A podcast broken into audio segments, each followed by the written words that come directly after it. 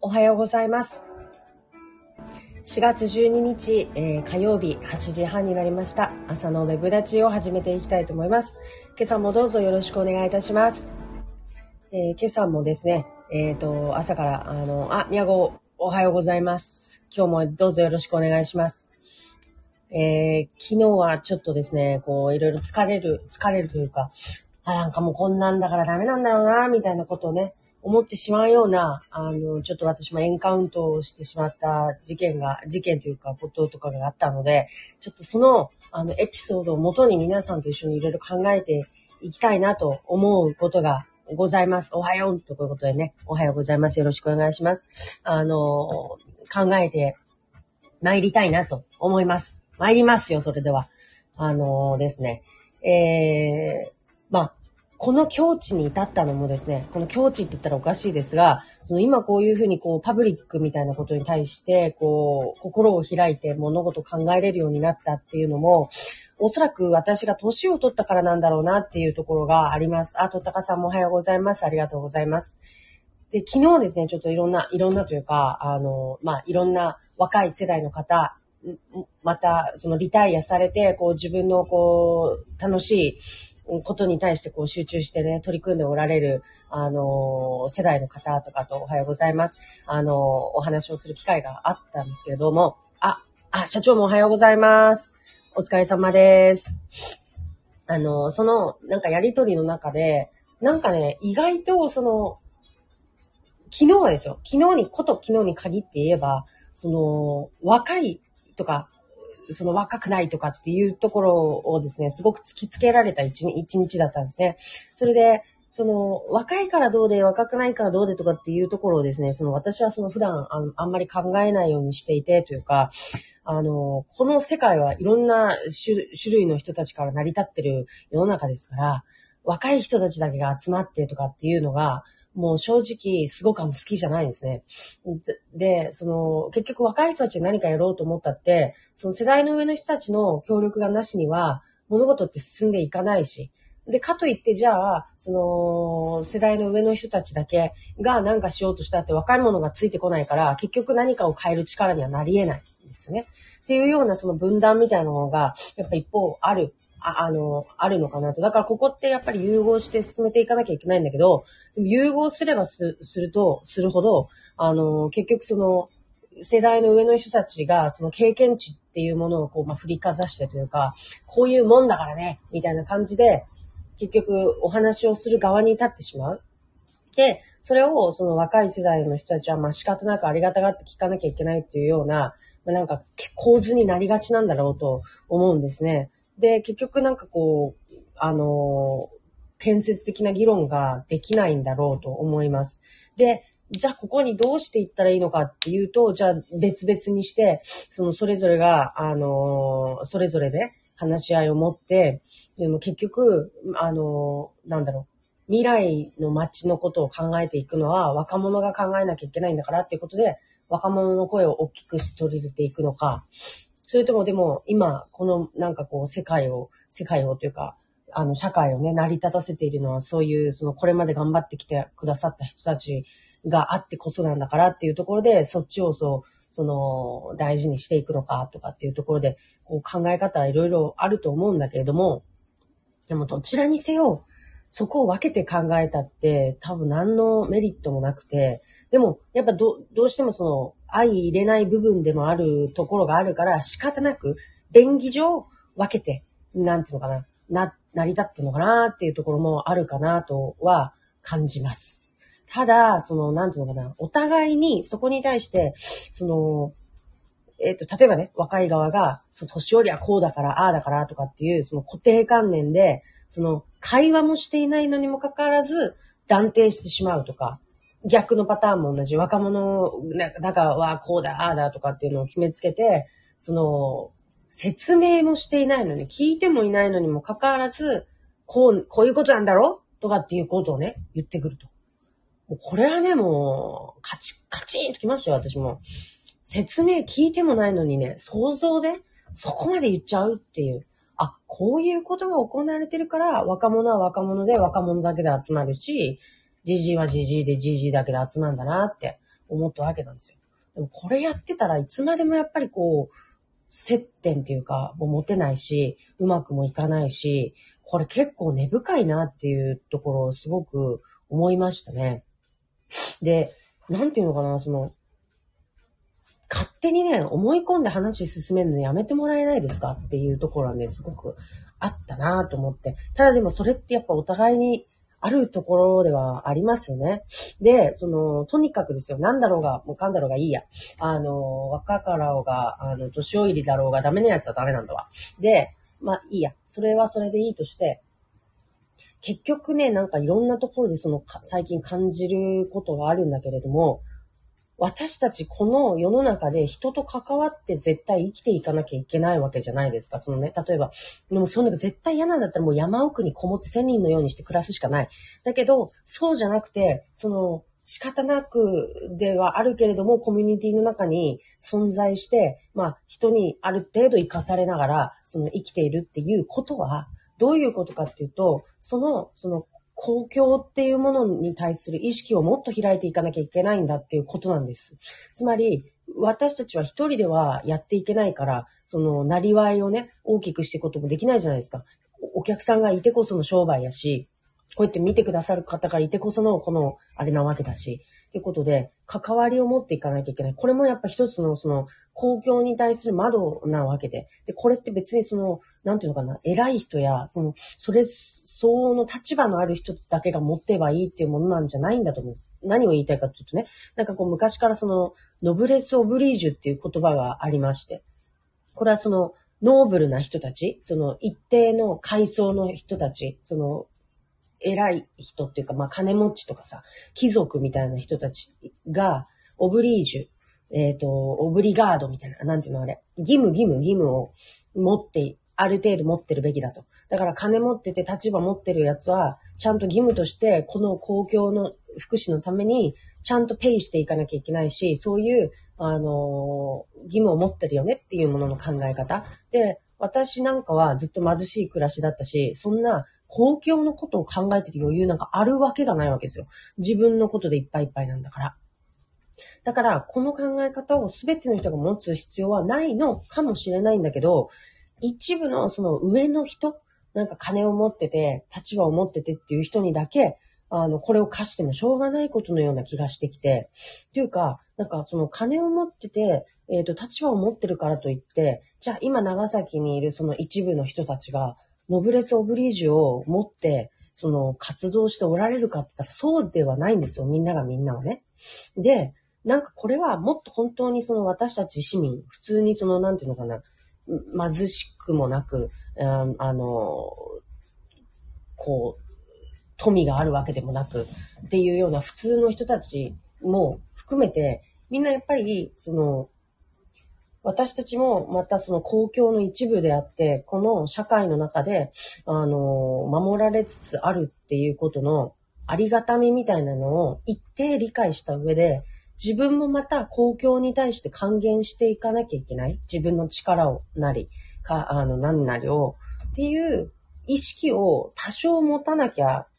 いけないんじゃないかなっていうのをちょっと感じております。で、それを、その、公共に対して返していくっていうことが、どういうその働きにつながるのかっていうと、あ、どういうことなのかっていうとですよ。その、私たちが、その今この社会で生きてて、いろんな人との関わりの中で生きてて、で、えっ、ー、と、まあ、もちろんその人生それだけで終わってもいいんだけど、やっぱり私たちはこの街なり、この世界を未来に向かって残していかなきゃいけないわけですよね。これは義務なわけですよね。それはもしかすると私の個人個人が自分の子供さんに対するある意味義務かもしれない。それでいいんです。まずその小さな、まず自分のそのなんていうのかな、フィールドっていうか、自分ごととして考えたときに、まず私たちはその子供に対して、えっ、ー、と、子供世代に対して追う義務がある。このまんま、例えばそのなんか、あ、このまんまではない。このまま、もっと悪くなるような未来をね、残すわけにはいかないみたいな。で、それがその個人的なね、その自分の個人、血のつながりみたいなものであってもいいから、そこを、まずその、大事なものとして、あるはずなんですよね。で、それが、を膨らませたら、それが子供世代に向かってとか、未来に向かってとかっていうものに、なんかだんだん主価が大きくなっていく、対象の目的が大きくなっていくことだと思うんだけども、とにかくそこに、その、なんていうのかな、私たちのこの生活が、イコールその公共、パブリックに、ものすごく身近につながっているものなんだっていう感覚を持たないと、例えば海のこともそうなんです。資源のこともそうなんです。今釣れりゃいいだろう。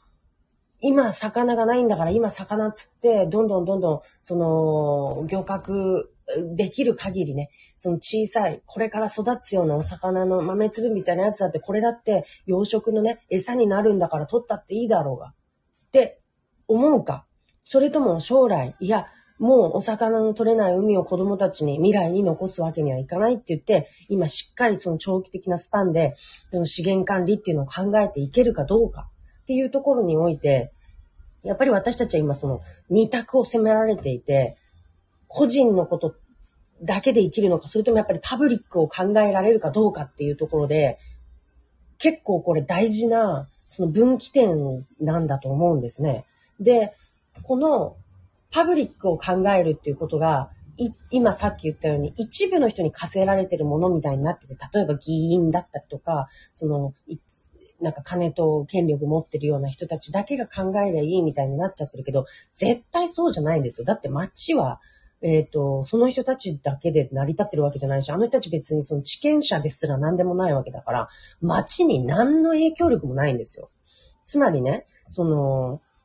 街っていうのは、その、昨日も話したんですけど、ちゃんとそこに暮らしがあって、生きてる人たちがいて、人が関わって、不動産だけがあってもダメで、ちゃんとその中に入っているコンテンツがなければ、街は作っていけないわけです。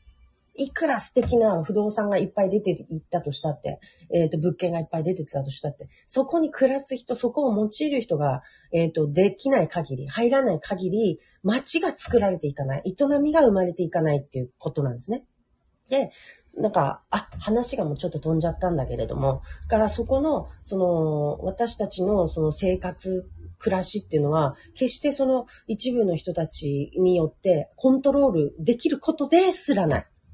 ですらないわけなんですが、一部の人たちに任されてしまってる。でも、その人たちには何の権限もないどころか、えっ、ー、と、何か一つ、えー、変える力すらない可能性があるんですよ。ということは、何なのかっていうと、結局我々、暮らすものが強いんですよね。っていうことは、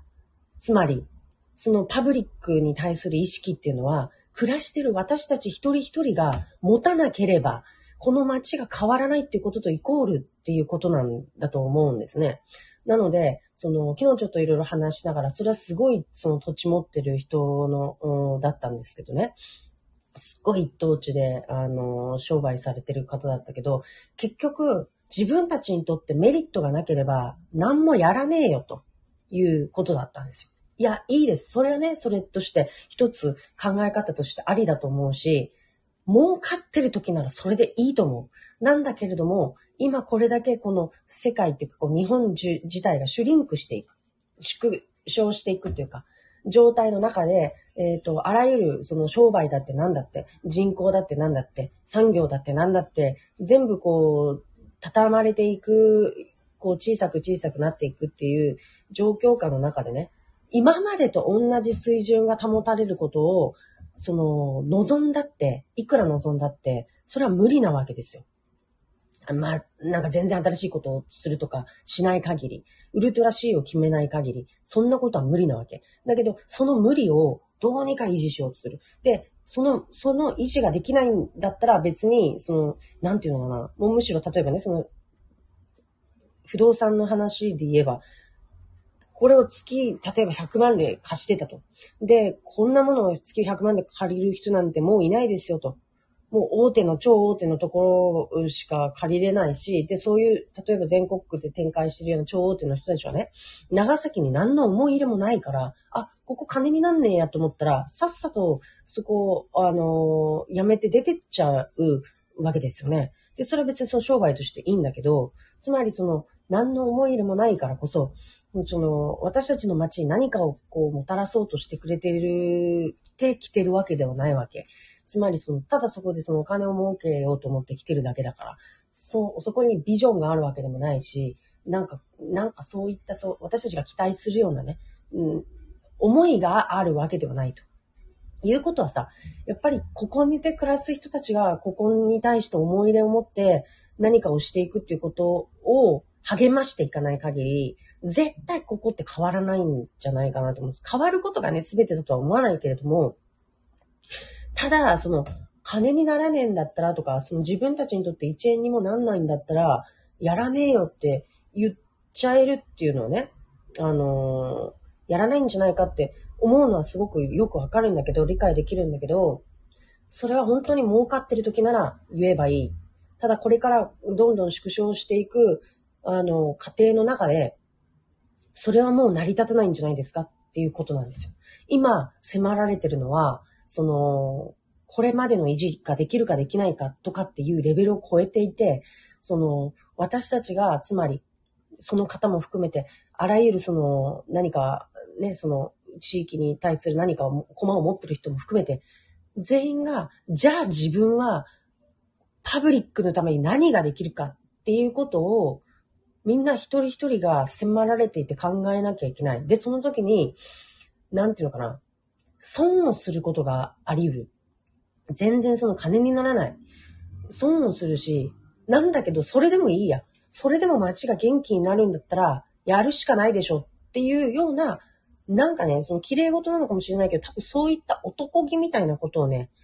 我々人間は人類昔からきっとなんかね、いろいろ迫られつつね、やってきてんじゃないかなと思うわけ。結局、なんかやらんきゃいけないでしょってなるときって、金の感情なんかしてないんですよ、人って。もうね、まだまだ金の感情できてるうちはね、まだ余裕だと思う。だから、もう金の感情してる場合じゃねえぞと。これなんか動かなきゃまずいぞっていう、そこのその労力とか時間に対するコスト感覚がもう麻痺してしまうぐらい、私は正直今すごく焦ってるし、その、もう今そんなそこで金に変えようなんていうことを考えてる場合じゃないって思わなきゃ、パブリックに対する、公共に対する意識っていうのも同時に開かれてもいかないんだと思います。だから結局そこで損得感情うんぬんかんぬんとかってなっちゃうとですね、その、想像していけない。その、今、あ、お手伝さんありがとうございます。損得より、クリエイティブ想像するには、イマジネーションの想像する力を育まないとですねって本当にそうで、今、ここでお金の感情をするよりも、今ここで動かなきゃ、未来がこうなってしまうんだ。まずいぞっていうことに対して、じゃあ自分が未銭をどれだけ切れるのか。未銭って、そのね、あの、お金のことだけではなくて、自分のパワーかもしれないし、そその労力っていう意味も含めてね。だからそういう、その、迫られているものがみんなあるんだってことになんかちょっと感じつつあるわけです。つまりその、金になんないのはそんなもんやんねえよじゃなくて、いや待てよと。その前にその、今私たちが、その、考えていかなきゃいけないのは、一部特権のある人たちだけがパブリックを考えるんじゃなくて、私たち暮らしているものも、もう、もうそこまで公共が迫ってきてるっていうか、もう本当に一人一人が公共って何なのかとかっていうことに関して考えていかないと、もうこの社会が成り立たないんだなってことに、なんか昨日すごい衝撃を受けるくらいこう気づかされて、で、その世代で分けるつもりはないけども、我々親世代、ちょうどその今ちっちゃい子、小学校生ぐらいの子とかをね、あの育てている親は、結構ここ身につまされて切迫感として持ってるような気がしました。結構いろんな、普段からいろんな人と話すし、この世代の人とお話をする機会が多いんですけど、みんなやっぱり子供たち、子供、自分の子供の世代が、この未来、長崎どうなっていくかっていうところで、そのこのまんまのね、なんか無個性の没個性の、なんか、ただただこう、僻地の田舎みたいなものが残されていっていくっていうような状況を誰も良しとしてなくて、なんとかして面白い街を残したいっていう人たちが多いです。で、もう、もう自分なんかはねって、全然その、もう金儲けのこととか別にしてやっぱそこ考えないといけないと思ってるんですよねって言ってくださる方とか本当におられるし、で、実際そのために何をしていったらいいかってことで動いて行こうとされてる方いっぱいおられるんですね。だから逆に、その、あの、昔のね、あの、お金があって、あの、なんだったっけ、バブルが、を体験してとかっていうような世代の人たちにとってみたら、結局まだまだその金感情っていうのが一番先に来るのかもしれない。私たちはもう育った時が、もうバブルが弾けた後ですよ。小学生ぐらいの時に多分バブルってものがあったんでしょう。自分の実生活の中、私は結構バブルにあの人生翻弄されたんですね。というのは、父親が結構金稼いでたんだけど、もうその時にもう全部を失ったみたいなぐらい。で、もう本当に転落したんですね。なので、私本当に経済ってものに、あの、小さい頃人生翻弄されたから、もう経済こそ全てだぐらいに思ってるところがちょっとあってあるけど、あるんだけど、でもだからあの時を知ってるその人たちにとってみたら、金になるかならないかみたいなところってすごくでかいんだろうなって思う。だけど、その、私たち世代は、その後のもうどんどん社用化していく、その日本しか知らないから、どんどんこう小さくなっていって、どんどん悪くなっていく様しか見ていないから、もはやその経済とか日本とか未来に対して期待を持つことを知らないんですよね。期待できないし、期待の仕方がわからない。文句ばっかりしか出てこないし、どうせ国は変えてくれないし、どうせ県も市も変えてくれない。変わらないんですよね。で、しょうがないし、しょうがないしっていうか、私はちょっとその辺のことはよくわからないから、わからないけど、40年生きてきて、何も良くなってないってことは、きっとこの先も大して変わらないんだと思うんですよ。ということは、何なのかというと、私たちは自分の日々の暮らしの中で、自分の生活範囲の中で、自分の影響力が及ぶ、えー、世界をどうにかしていくっていうことに、なんか頑張っていくことぐらいしか、もう思いつかないわけですよね。あ、とったかさんからまず、自分が死んだ後に子に残せるかは、本当に常に考えますね、本当そうですよね。本当そればっかり考えますね。ヤゴさん、子供の将来考えるとき、県外に出ていく、ま、前提になっちゃうのは、長崎に魅力がないと。そう、潜在的に思ってるからかしら。いや、わかる。私ももう、県外に出る以外の選択肢を子供に考えてないですね。で、やっぱり外に出て、出てころこそみ、わかることももちろんあるから、その見聞をね、広めるっていう意味でも、やっぱ一回出てってほしい。ただ、戻ってきたいと思える街は残しておかんばいけないでしょって思うから、その、いや、あんなところなんかちょっと、ね、あの、親ガチャ失敗してさ、みたいな。なんか長崎に生まれちまったんだけども、みたいな。でもなんか出れてよかったって思われるのは嫌ですよね。ててさん、えー、就職氷河期世代できっと埋もれた逸材がいるはずですよね。30代、40代頑張りたい。いや、本当そうですよ。もう私たちは、その、日本が、なんか、豊かだった頃とかっていう、まあ、まあ、その全体ね、世界のそのなんか地球規模で見たときはめちゃめちゃ恵まれてる場所だってことは分かった上でですけども、その、そういう意味では、その、あまりこう甘い蜜を吸ったこともないし、その、よく分かってないんだけども、分かってない世代なんですよね。だからこそ、その、こう、金勘定をしたら、それだけその手元と見入りがいいとかさ、そのなんか利益を生み出せるものがあるとかさ、なんかそういうのをその人生の中で体感していないから、なんか、すごくこう、謙虚な姿勢であるような気がする。でも、これって、そのなんか卑屈なのではなくて、より公共に対して、だからこそみんなで、その、手を取り合って生きていかなきゃいけないよね。知恵を一緒に出し合ってやっていかなきゃいけないよねっていう、その考え方になりやすいんだなっていうのも同時に思ったんですよ。だから、じいさんたちの世代の方が結構難しくて、やっぱりそこは、その、あの、みんなが群雄割拠でね、それぞれがあの、その能力を、頭角を活かして、あの、ありがとうございます。えっ、ー、と、社長。自分の経験や知識をもっと公共に使うべき。いや、本当にその通り。でも、社長はめちゃめちゃ公共に使ってらっしゃるんでね。まさに本当に大人の鏡なんですよ。そこをどう考えるかかな。では、ってことで、お疲れ様です。いってらっしゃいませ。いや、本当にそうで、そういう人たちがいかに増えていくかってことを、増やしていくかってことを考えなきゃいけない。だから、もっとみんな、その公共なんだよっていうことをですね、あの私たちの生活って全然その子なんだけど、でもやっぱりその公共とのその境目っていうのが、ボーダーをね、もっとなくして、行かなきゃいけないんだよってことをね、一生懸命言わなきゃなと思ったんです。ラホさん、そうですね。体感したことないから田舎のあ、地方の田舎のキラキラした具体的なビジョンが想像できないです。いや、ほんとそうなんですよ。もうここもそうで、何が正解なのかとか、わからないし、その経験をしたことないから、その、どこに手を伸ばせば利益があるのかとかっていうことすらもわからないんだけれども、でも一方でそれを体験してないからこそ、今言ったようなそのなんか横の連携ができてね、同じぐらいのこう感覚の人たちと一緒に、こう公共について考えていけるんだろうなっていうのは、その、すごく思います。で、この公共って言葉がね、なんかみんなで、え、なんか、え、みんなでこう、なんか一緒にやっていかなきゃいけないのとか、その、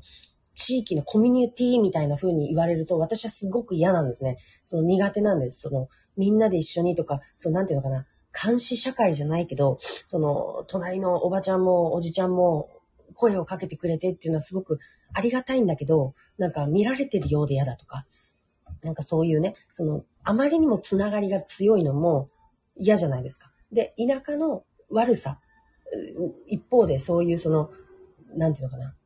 他者に対する、隣人に対する、その、敷居の低さが、やっぱり若い人にとってみたら、すごく息苦しかったりするから、その距離感、うん、ニャゴさん私も苦手。いや、私もめちゃめちゃ苦手で、嫌なんですよ。そのコミュニティって言われるともう、もうアレアレルギーがする。だけど、その、一方で、その、なんていうのかな、公共は公共としてやっぱりなきゃいけなくて、というのは、その、何なのかな、そそれがどう違うのかってことをね、ちょっと、つながりって言われるとそうじゃないんですよね。その、つな、つながりって言われると、その、めんどくさいものでしかないじゃないですか。人との付き合い。だから人間、そう。コミュニティとかっていうことって、対人間みたいな話になっていくんだけど、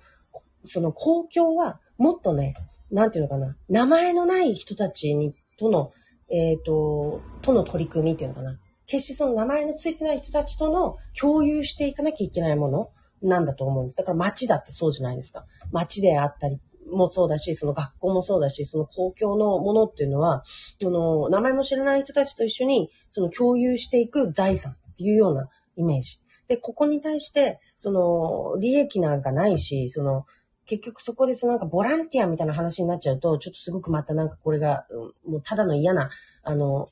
イベントでしかなくなってしまうんですけれども、ここの感覚がないと街づくりがとにかく進んでいかない。で、えっ、ー、と、あり、ありがたいことに私たちはちょっとそこの感覚が、あの、より公共性を考えられる、うん、子供を持ってるからだと思うけど、今子供を育ててる、おかげで、えっ、ー、と、ちょっとそこの、あの、精神的なというか、あの、感覚的なハードルが低くあるような気がします。なので、その、例えばそのね、今使われていない土地をどう用いていくのかっていうことをこう人々とね、近所の人たちと一緒に考えていくっていうこともそうだし、なんかその、えっ、ー、と、一対一のこのつながり、名前ついた人たちとのそのなんかこう、新しい人間関係を構築していくっていうところはすごく大変なんですけれども、なんかこう、自分とのえっ、ー、と、境界線っていうのが曖昧で誰でも入っていけて、誰でも好きなだけで、あの、思った時に抜けることができるような、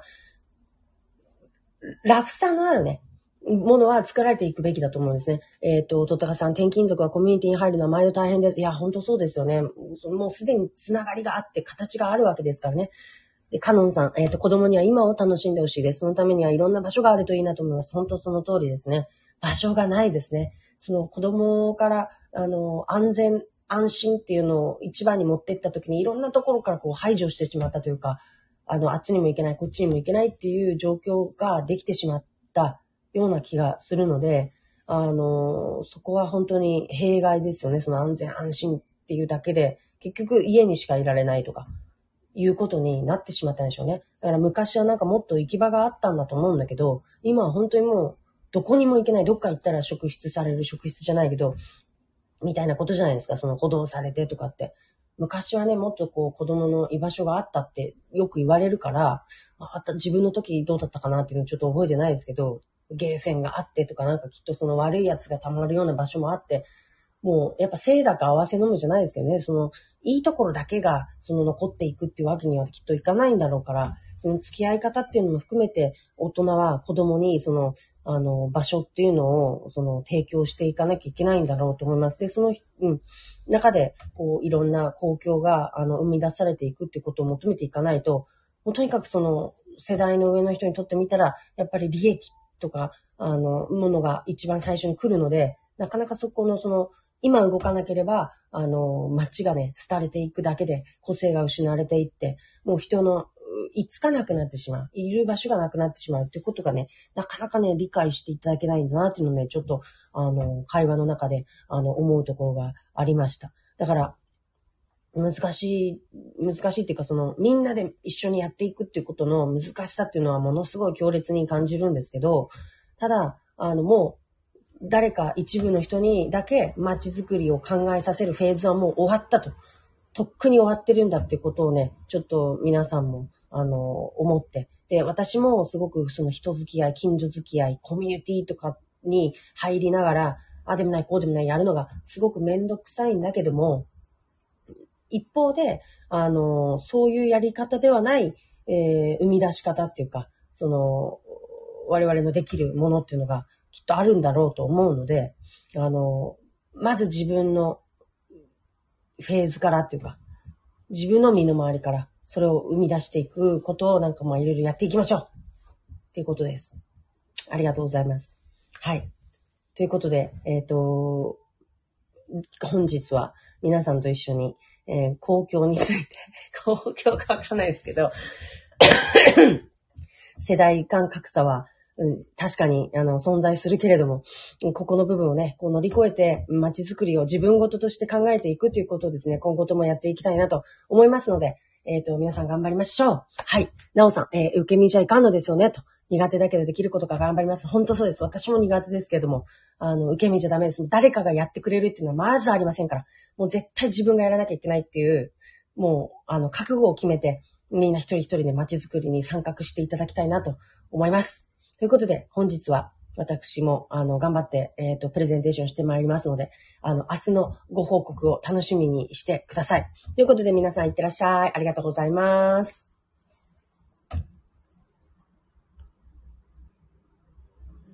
あ、こちらもありがとうございました。カズさん、マサガさん、レノンさんありがとうございました。また明日もよろしくお願いいたします。